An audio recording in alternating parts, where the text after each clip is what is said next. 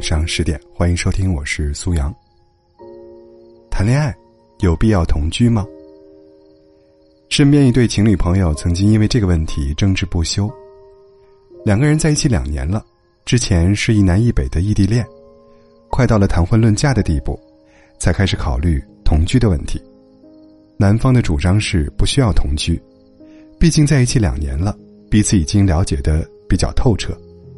而女方则觉得，在结婚之前，最好再试婚半年，只有真正住到一起了，才能鉴定两个人是否真的合适。同居之前，男方还胸有成竹的说：“我们两个人的感情根本就不需要同居试婚，有这时间还不如扯证结婚呢。”可是真正同居之后，双方都发现了彼此不和谐的地方。女生发现男生没有想象中那么爱干净了。经常不脱鞋，躺在沙发上。深色衣服和浅色衣服不会分开洗，收衣服的时候也习惯性只收自己的。用完东西不会放回原处，刚收拾好的房间用不了两天就立马变得一团糟。满屋子到处弥漫着烟味，女生好不容易从客厅躲到卧室，一转头却发现男生早已将烟头拧在了阳台上的花盆里。而与此同时，男生也发现了女生身上有很多他忍受不了的地方。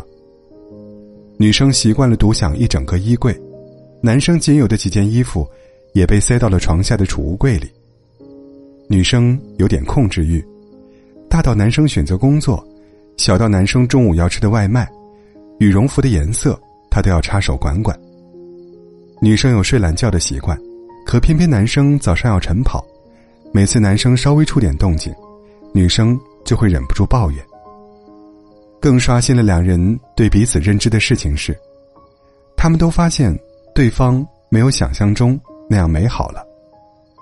原本出门约会花两三个小时捯饬自己的人，同居后全都变成了不刷牙洗脸就能躺在沙发上吃东西，不出门就能三天不洗头的邋遢鬼。同居两个月，他们都发现了自己。低估了对另一半真实样子的容忍度，相处的矛盾层出不穷，也根本没有心情谈婚论嫁了，只能暂时停下来，好好审视这一段感情。或许，连他们自己也没有想到，阻挡两个人走到婚姻的，既不是第三者，也不是黑白分明的原则分歧，只是生活习惯没那么一致，就成为了影响他们感情最大的问题。很多时候，同居就像是爱情和婚姻之间的缓速带。许多爱情中看不到的问题，会因为共处一室而被发现。同样的，婚姻里需要面对的现实问题，也可以在同居时被提前发现和解决。记得我的表哥表嫂刚开始同居时，同样很快发现了彼此的问题，但是他们没有为此分手。生活上的习惯差异。也并没有影响到他们的感情。表哥喜欢晚睡，但是在表嫂睡觉前会陪她说一会儿话，或者听一会儿歌。在表嫂睡觉的时候，表哥就到另一个房间忙自己的事情。表嫂不喜欢烟味，表哥就躲到楼道里，或者直接出门去抽。回来后还不忘给表嫂买点零食或者一杯奶茶。即便是在同居时期。他们也能按照自己的习惯去生活，彼此的生活节奏都没有被打乱，也始终拥有属于自己的私密空间。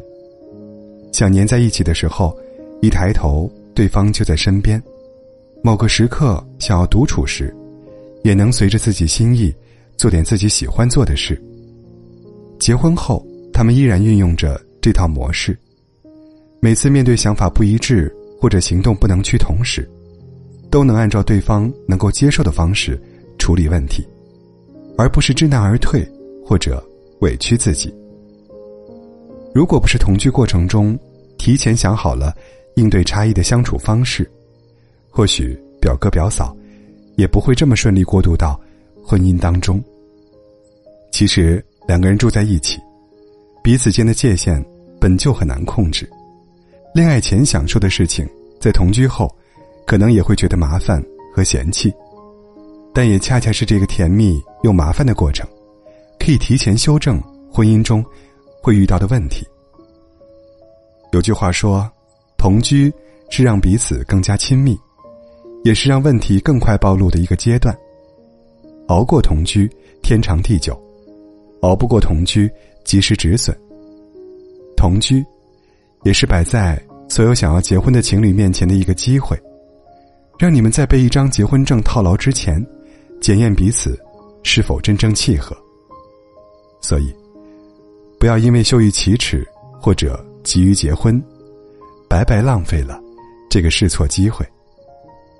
只有当我们经历了生活中柴米油盐的考验，意识到对方没有自己想象中那么完美之后，我们才有资格去进入下一段关系，经历下一个过程，也才有底气去说：我们从未低估时间的善变，时间也不会阻挡我们在一起的决心。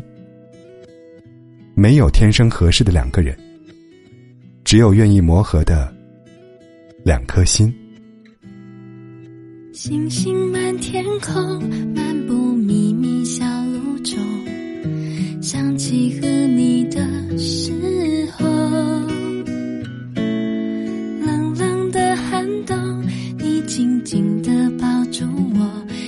起倒数跨年的夜空。你说看完烟火再回去，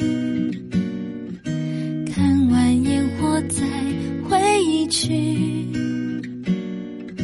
短短时间里，我的幸福慢慢地，心里的爱暖暖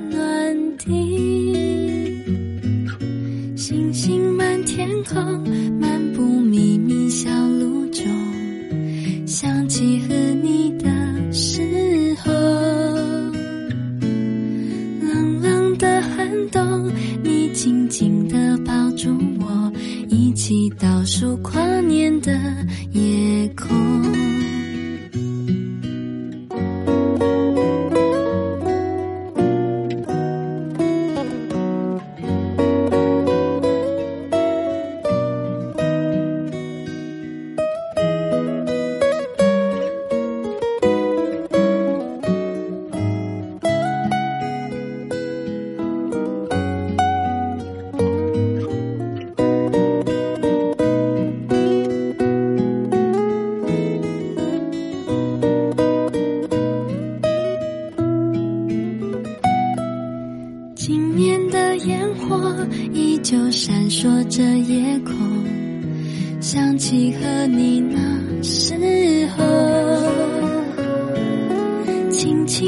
着我，像一世纪的温柔，很想时间停在这时候。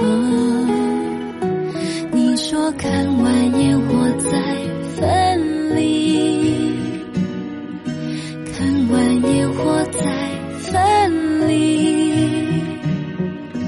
短短时间里，我的眼泪慢慢滴，心里的爱哭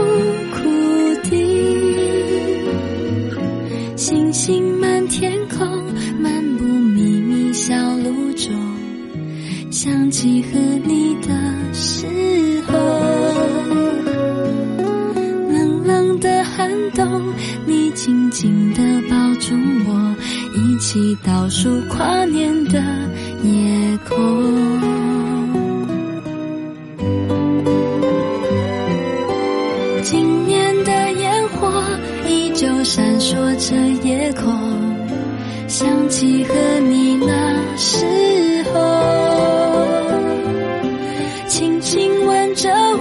像一世纪的温柔，很想时间停在这时候。